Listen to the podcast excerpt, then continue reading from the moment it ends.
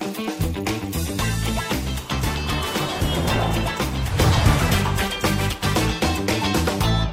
欢迎收看财经木 house，我是阮慕驊。好，美国最近对于中国大陆的动作频频了哈，最主要是针对在半导体产业上面挥出了这个一系列的组合拳，而且呢，哦，这个拳拳到肉哈，打的是非常的凶猛哈。从最早的看到美国呢是要禁止四项啊这个半导体相关哈，或者说高科技相关的产品，或者说软体呢出口到中国大陆，其中最引人注目的有两项啊，一个是呃第四代半导体的材料哈，另外一个呢就是所谓的呃电子。是自动化的一个设计，好，这个 EDA 好也要禁止中国大陆未来使用三纳米。那这个组合拳还没挥完呢，我们就看到啊，哦最新的一个这个重拳击下去啊，是针对美商啊两大这个晶片设计公司啊，就是辉达跟超微这两家公司啊，呃都是台积电的大客户啊，同时呢是费城半导体三十成分股里面的重要的这个个股哈。那这呃针对这两家公司做了什么动作呢？就禁止他们的。这个高阶的这个 AI 智能晶片啊，要出口到中国大陆以及俄罗斯了，哦，是针对中俄两国。那其中呢，哦，影响最大的应该是辉达哈，因为辉达呢，在呃 GPU 的部分呢，在这种所谓的高速运算智能晶片的这个占比啊，是一个比较明显哈，高于呃超微的占比。同时呢，啊，这个呃呃，辉达在中国大陆这块生意啊，大概也有四亿美金之多啊。所以呢，这个消息一出来，除了这个重创了。呃，台股盘面上面，辉达跟超微的供应链哈概念股族群以外，好也打到了啊这个这两家公司的股价。你看到辉达跟超微的股价呢，在消息一出之后呢，盘后呢就出现大跌，然后正式交易也是出现了这个大跌的一个状况。好，所以美国这一招啊，其实也打得很狠啊，因为毕竟中国大陆到现在目前是没有能力哈去呃设计跟制造 GPU 哈，那这么先进的一个晶片，好，所以在这样的一个招数出来之后呢，我们看到美国啊还要在这个所所谓要在九月份哈召开了这个晶片。呃，四方联盟的会议，当然韩国的态度上是很暧昧了哈。那不过呢，看起来美国要围堵中国大陆在半导体，联合日本、韩国以及台湾呢，哦，这个方向是不变的哈。那这个四方联盟的这个会议之前呢，其实拜登呢已经签署了这个晶片与科学法案哦。这个法案呢，是各位可以看到是高高达八点四兆台币的一个规模，相当大的规模。那同时呢，这个四方联盟呢，包括台湾、韩国跟日本呢，都各扮演了这个重要的角色哈。那当然最重要就是用哦整个呃亚洲的半导体的这个呃所谓供应链呢，去把中国大陆。再进行一次的这个所谓半导体上面的包围了，好，那这样子呃做法呃是不是真的能奏效？好，其实未定之天。好，不过我们可以看到美国现在目前的这个围堵的策略，或者是说呢，呃打击中国大陆在半导体发展上面的这个呃呃策略呢，确实啊这个一步步的进逼。那因为美国在整个呃半导体上面，它确实是需要盟友哈。我们从这张表也可以看到很清楚啊，就是说在整个半导体的制程上面。好，从设备呢到最后的这个所谓的封装测试了哈，整个一条龙的上面呢，美国其实在部分的这个环节上，它是占有非常领先的地位哦，它的占比非常高。但是呢，在部分环节上面，它其实是需要日本、韩国的帮忙哈，包括台湾的一个帮忙。比如说，我们可以看到，在这个 EDA 就电子设备自动化的这样的一个部分呢，当然是美国是 Number One 哈，因为三家我们都知道这个 EDA 的公司啊。哦，都是美国的公司，好，而且他们的占比非常高，高达七成左右啊！大家可以看到那个蓝色的柱状图啊，呃，是六十五趴。另外呢，呃，其他国家呢，占占比只有三十五趴。那中国大陆是有华大九天呐，哦，据说号称是可以呃设计出来这个四奈米、五奈米的这样的一个技术，但是三奈米啊，恐怕还达不到这样的一个条件哈，而以及呃所谓的成本问题，恐怕也是呃这个中国大陆的 IC 设计公司要采用自己呃这个本。本土的这个 EDA 啊，有很大的一个问题了哈，就是说在成本跟跟这个设计的能力上面。好，那另外晶圆设备的一个部分呢，好，其实主要哈在半导体设备，日本是一个要角，你可以看到它占比高达七十五趴。那曝光机呢，就是变成荷兰了。我们知道这 EU EUV 机台然后，DUV 机台，其实基本上都是艾斯摩尔的天下。那占比呢将近六十八趴哈。还有呢成，机设备哈。那美国的占比呢，就主要靠硬材了哈。硬材呢，连同这个台湾的 Tier One 供应商金鼎，好，这大家都耳熟能详，在沉积设备上面，他们的占比非常高，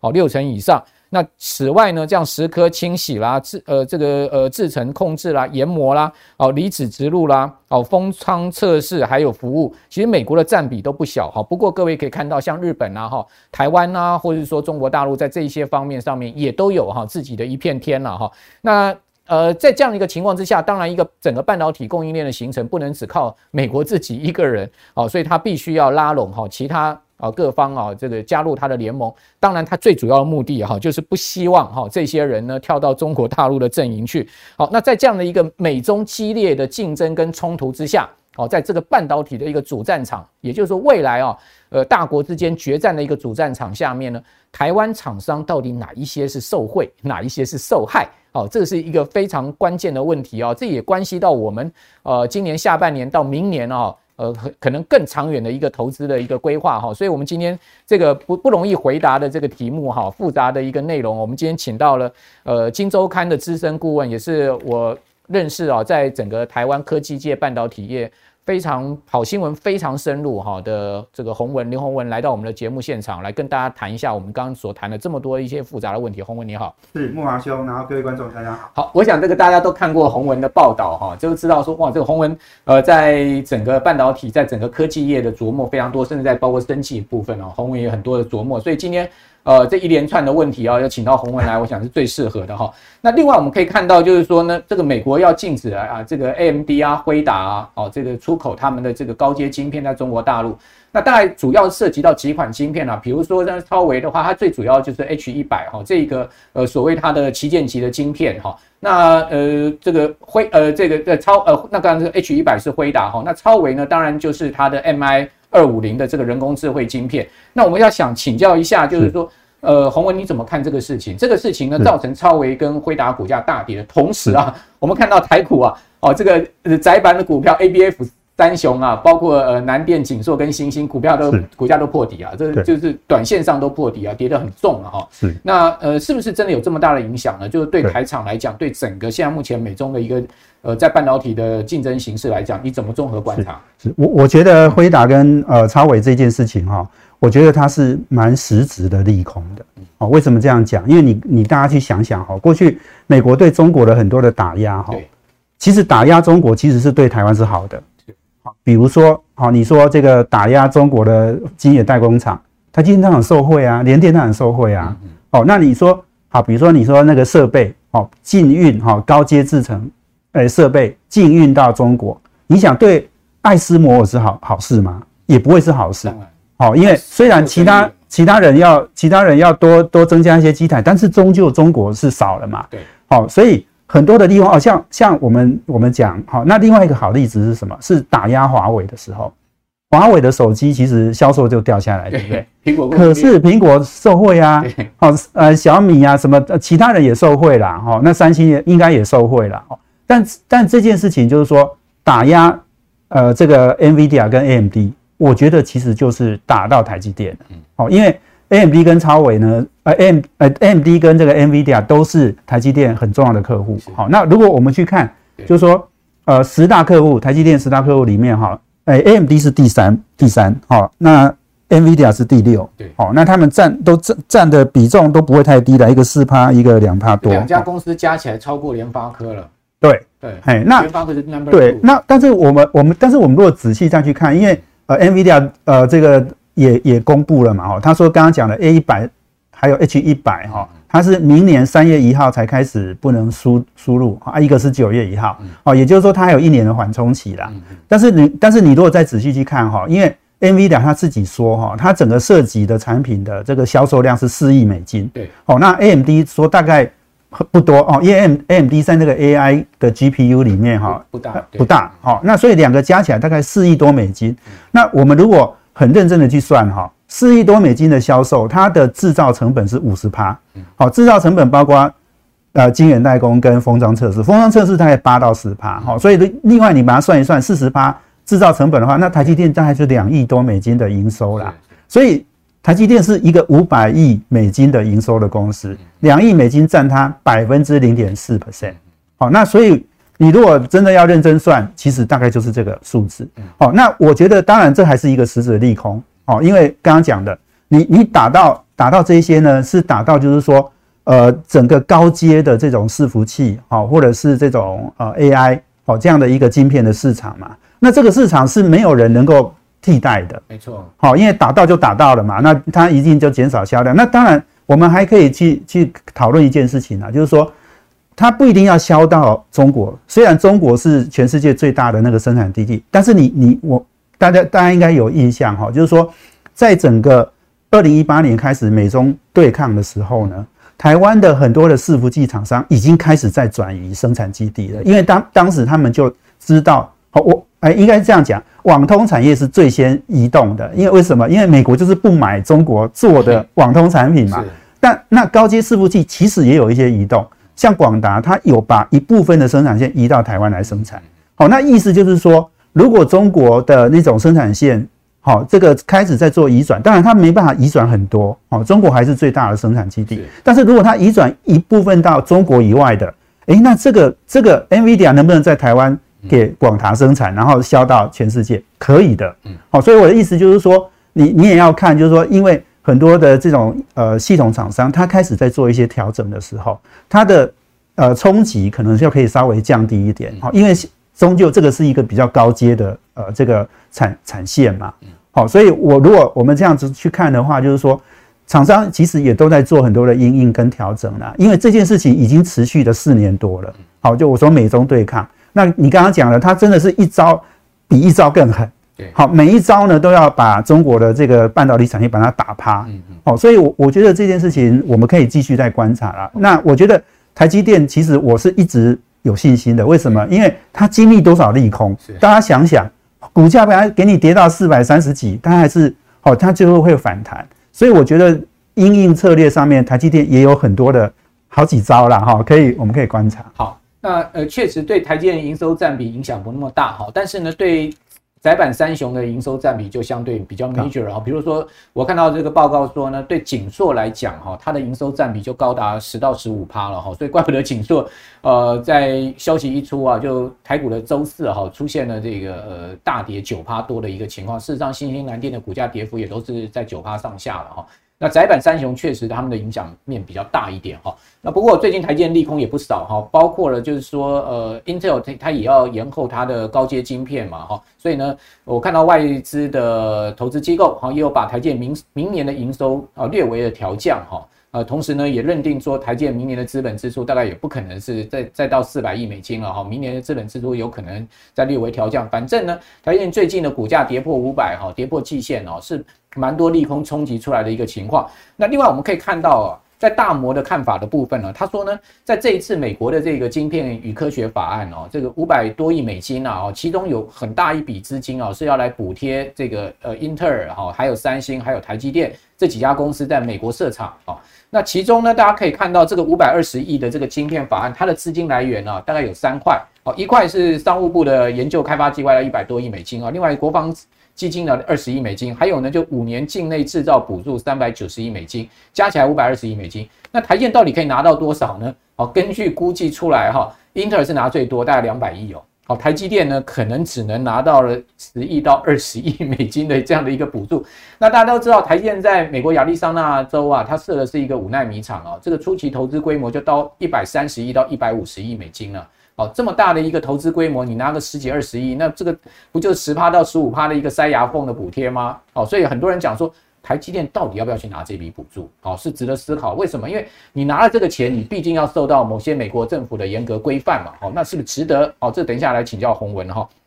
那大摩最新的报告评估呢，说这个新法初步啊，每一年会补贴大概一百亿美金。哦，那跟台积电、三星的资本支出四百亿跟一百亿美金来讲，真的是杯水车薪了哈。那除了这个台建呃这件事情要考量之外，另外呢，台建现在哦还被这个所谓的开后门挖墙脚，什么意思呢？我刚不是在谈这个四方的晶片联盟吗？哦，老美呢看到韩国的态度啊很暧昧，哈，尤其是这一次裴洛西去啊，韩国总统也没见他哈，连外交部长都不在国内，感觉给美国吃了一个排头了哈。那韩国呢，似乎也没有那么积极的想要加入晶片四方联盟。最主要原因是因为韩国的三星、海力士在中国大陆投资金额非常的大了哈，而且呢，占他们的这个出口啊，哦，整个呃销售的金额大概中国大陆市场占了三分之一更多的这样子接近接近到四呃四成的这样的一个情况哈。所以当然韩国就会思考到，那我如果说这个加入这个联盟得罪了中国，哦，那我的将来的生意都不要做了吗？哦，所以这就是韩国现在目前都在拨的盘算哈。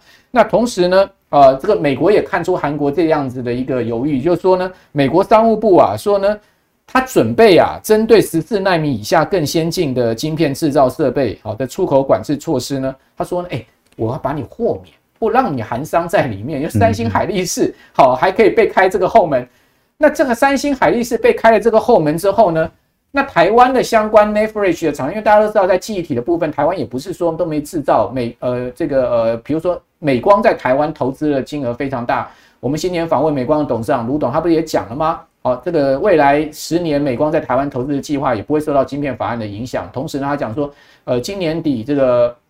呃 One Beta 的制程，明年的这个二零二四年 One Gamma 的制程呢，都如期要开出来。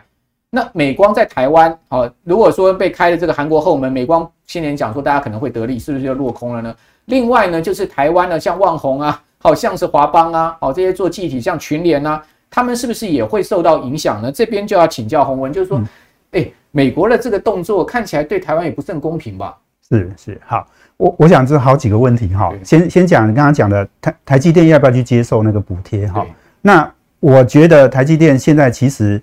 如果有补贴，但是补贴的很少，他们也不一定接受。事实上，你可以看到，就是说，台积电的那个前法务长杜东佑，哈，他接受访问，他就讲，他说，台积电不一定要去接受拿这个补贴，哈，因为他觉得无无无济于事了，哈。那我自己，我从呃来看，就是说，晶片法案，我我有一个基本的观点，哈，我我不觉得晶片法案是美国要重新。恢复这种半导体制造的万灵丹，嗯，好，我想很多人好像都把它当做是很重要的法案，好，但事实上，我觉得因为美国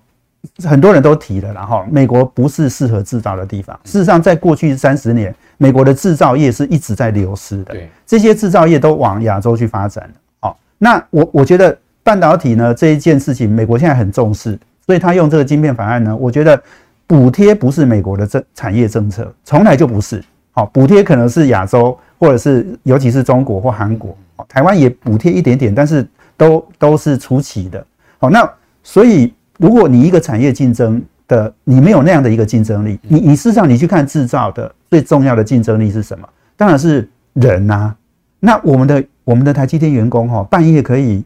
公司哈有一些状况就被扣回去，美国员工。六点的时间到，可可能说明他们五点就下班了。五点时间到就要走人了。你觉得他们会愿意帮你做呃那么辛苦的工作那？那你就要钱呢？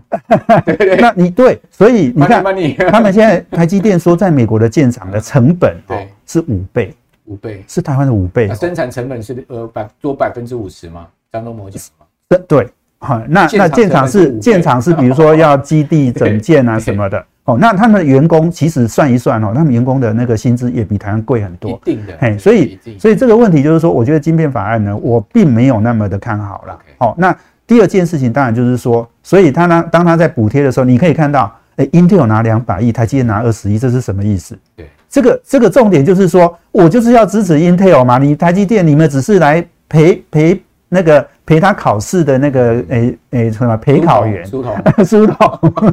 对，所以我觉得这件事情哈，我我是我是觉得台积电当然他他会慎重考虑啦，是。哦，他现在说那里有六个厂的场地啦哈，他其实只盖一个厂，然后第第二厂第二个厂在整地，对，他也不见得要六个厂都盖了，好，我觉得，而且你看台积电最大的投资还是在台湾，跟三星是一样的，三星最大的投资也在韩国啦。他们，所以我觉得未来的真正的竞争是在亚洲，还是在原来的台湾跟韩国？哦，我觉得这件事情不会不太会变的。也就是说，美国晶片法案虽然是美国很想要重塑他自己的这个晶片自主制造能力，但是看起来这条路还很长很长很长。那我也不觉得不不觉得他一定会 work。好，对。那你你刚刚讲到开后门这件事，我我会觉得是一件很有趣的话题。你看韩国呢？韩国这个。这个我们要先从新新闻来源来来判断哈，因为4已经很快就要开会了嘛。没错，对。你韩国就开始在放话了，这这些新闻都是韩国的媒体出来，但知道这是东亚日报，韩韩国的媒体基本上跟是跟台湾是很不一样，他们是财团涉入很深的，所以我觉得这个新闻呢，其实是有很很明显是财团放话。那财团是谁啊？就是三星、海力士这些啊。这些这些公司当然要想办法，要去跟美国要去要一点东西嘛。他要你要我加入 Chip 4，我怎么可能可以哦？我还被你被你打打一巴掌，然后我我跟你合作呢？哦，他们要争取，那争取就是他，因为我们大家都知道，他他这两大公司在大陆投资很多，都是记忆体的。哦，那这个如果高阶制程你没有办法，设备都不给他，他怎么可能扩充？所以他一定要争取这件事。好，所以你你看到那对美国来讲哈，我觉得这件事情还有可能做，是为什么？因为美国哈晶圆代工不行，可是它记忆体它还加美光，美光还美光是三分天下，虽然它市占率比较低啦，但是至少你看美国的国防啊、军事啊，所有用到这些比较敏感的科技用到的记忆体都是美光提供的，也就是说他们在记忆体其实已经有一个位置了，但是它晶圆代工不行嘛，它晶圆代工那个革新哦。基本上虽然是美国公司，可是它真正的资金来源是中东，哦，所以它它不见得，它真正要扶持的就我们刚刚讲的 Intel 嘛，这个名这个名门正派的 Intel 不会是其他人，所以我的意思就是说，他给韩国一点点开后门，给他一点好处，可是能够拉拢他来很忠诚的当你 Chip 4的一个供应商，然后对美国又没有太大的影响，哦，我我说美光。美光会继续投资啊，美光的生产地在台湾，在美国啊，对，好，还其他国家比较少，但它不会受到这些什么设备禁运，它可以继续发展啊，好，所以意思就是说这件事情，我觉得美国哈打用这个方法去 for 去打到中国，然后给韩国一点小惠，嗯，好，然后台积电其实是有一点影响，刚刚讲如果台积电拿二十亿美金的这个补贴。但是呢，他如果中国不能继续扩充，那其实对台积电还是有伤的哦。所以我觉得这件事情是我刚刚讲的，台湾媒体很少人在帮台积电讲话，或者是在帮政府讲说我们要跟去跟美国争取。我我是写，我想我是写最多的这件事情呢。我我们没有财团的背景，但是我们有这种觉得产业判断，台积电是要去争取的，因为这些事情是你没有争取，美国就把你当做。反正你也不 care 嘛，好，或或者是随便呐，哈，就是人家就就过去了，哦，那所以我，我我觉得这件事情我是这样看法。好，那这个洪文刚刚也讲得很清楚，就是说韩国它有它的八根 power 嘛，哈，对不对？那台湾的八根 power 在哪里？就是说这个其实也是呃政府跟我们整个半导体业界要去思考的了，哈，也不是说就是美国人说什么我们就得做什么，哈。那当然，呃，台湾在大大方向在半导体上面跟美国的一个策略联盟是很深的了，哈。是。那呃，但是某种情况也。也需要争取一些条件嘛，不是，呃，不是，就是呃，类似像韩国这样子，呃，他发现呃整个条件面上对他不利，好，那当然当然也可以采取另外的一个呃所谓的反制措施。那台湾能不能这样子呢？好，这件事情当然我们在继续观察哈。那另外呢，我们可以看到就是说中呃中国大陆最近又被掐到一个脖子呢，就是在更高阶制程的部分，比如说。台积电在今年的这个第三季马上要进入到九奈呃三奈米的一个量产了，虽然说初期产量不大哈，但毕竟是全世界哈这个已经进入到三奈米，顶多这两家公司，一家就是三星，一家台积电。好，那进进入到三奈米呢，至于未来的两奈米哈，都是这个半导体现在目前制程在推进的方向。那杀手级的禁令就是美国要管制这个 EDA，好，在三奈米的应用上面。那这件事情啊，就要请教洪文，就是说。这个 EDA 就是电脑呃电子电脑辅助设计的一个技术啊，到底是什么？好，这个 EDA 它的重要性是什么？以及呢，它未来用在三纳米上面哈，为什么美国要出这一招呢？是是好，我想 EDA 当然就是 IC 设计业他们在设计的时候，它有那个工具的哈，它是辅助它设计的工具。对，哦，那所以那 EDA 刚刚讲的就是说，它其实是不断在演进的，就像我们。做用视窗哈，哦，我也不知道视窗 Windows 不知道现在多少版的了哈，反正它就一直更新，一直更新嘛。那当然功能应该是越来越强大哦。那 EDA tool 这个东西，美国进的是什么？进它比较高阶的哈，也就是现在三纳米要用到那个 EDA tool 哈，它它是可以设计到 GAA 的 FET 好，我们说那个 FinFET 是呃三纳米之之前的啊七啊五啊好等等，那三纳米以后要用 GAA 好，那 GAA 这个是一个更新的啊制程技术，那三星已经有了，那台积电也很也也也已经应该是要开发出来了好，那这个东西一进下去，当然就我们讲的，就是说，那你 IC 设计业没有这样的一个工具好，那你你就你就没有办法设计出这样的一个。哦，产品出来没办法画设计图了。对，对，那那这个我都我觉得当然就是说这样的一个呃影响，当然是打到中国的 IC 设计产业啦。哦，那我觉得我我们再看美国打中国哈，真的是所有的面向都打了。好，刚刚讲你说 EDA 是打 IC 设计，设备呢是给那个晶圆代工厂没有办法生产。对，好，所以老实讲啦。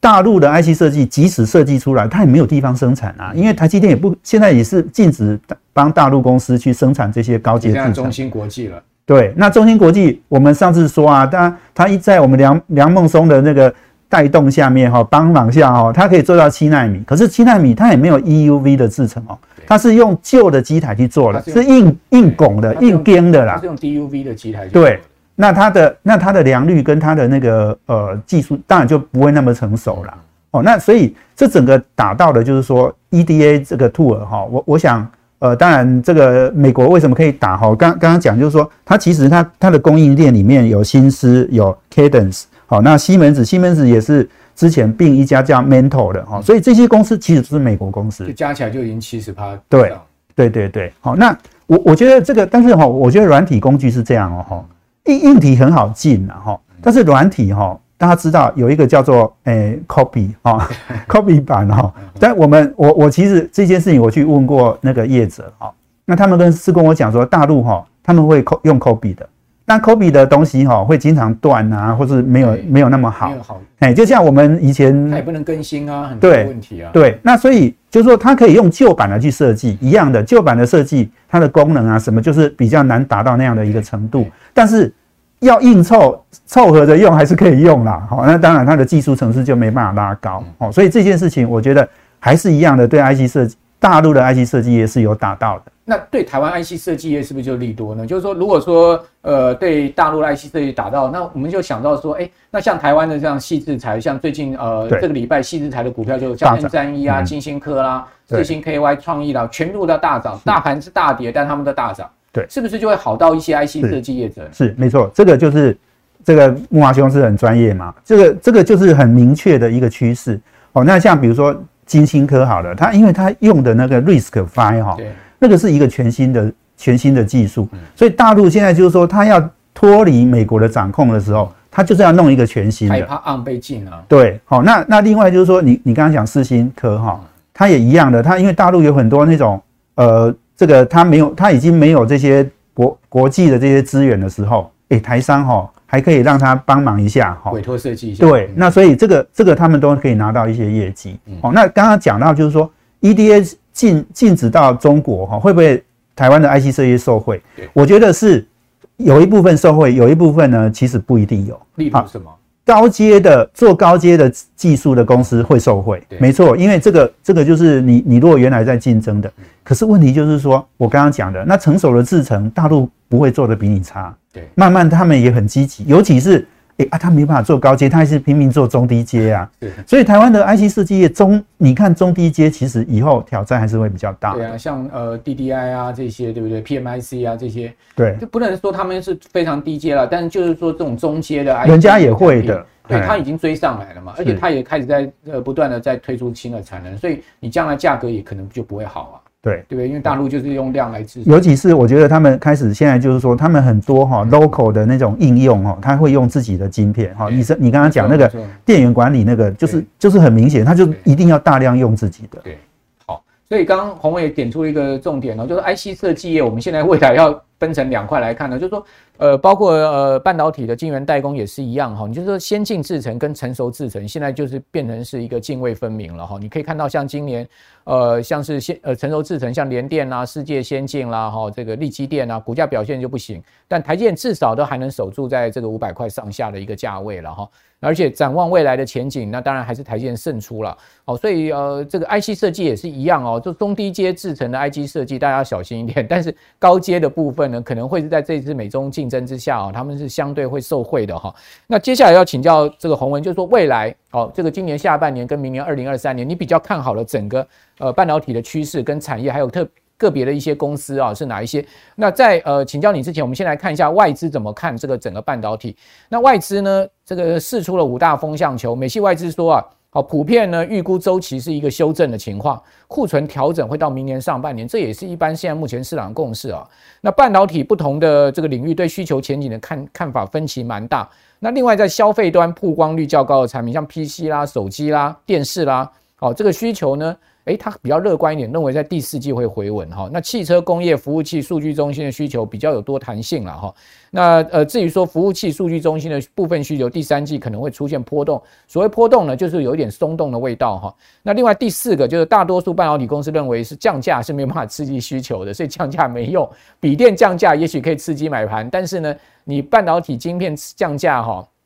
恐怕没有这个太大的效果，因为毕竟很多半导体晶片它是要。呃，要一代推陈出新一代的哈。那另外呢，就在五 G、HPC、高速运算、EV 啊，哦，就自驾车的部分以及 AI 大趋势推动之下，大多数半导体公司对长期的成长哈，还是认为是积极的。也就是说，这个 cycle 终究会是当 cycle 会过去，还将来还是会有一个对整个半导体需求大的一个未来很长远的一个成长需求的一个看法。那不知道洪文您怎么看呢？我觉得，如果讲未来的投资趋势哈，我我当然我跑这个行业呃三十年哈，那我我对这个行业其实还是有还蛮乐观的哈。但是短期的刚刚讲的库存修正一定是免不了的哦。那这件事情，我觉得其实大家更可能更要关心的是说，刚刚讲的，如果明年上半年的库存调整完了，那接下去的消费市场能不能这么好，应用能不能不断的出来，这个我觉得是关键。哦，那我我是肯定的哈。那我我我先讲，就是说我们看好什么哈？我觉得台积电的大同盟股，我觉得是可以注意啦。好，那这么多公司哈，我想很多其实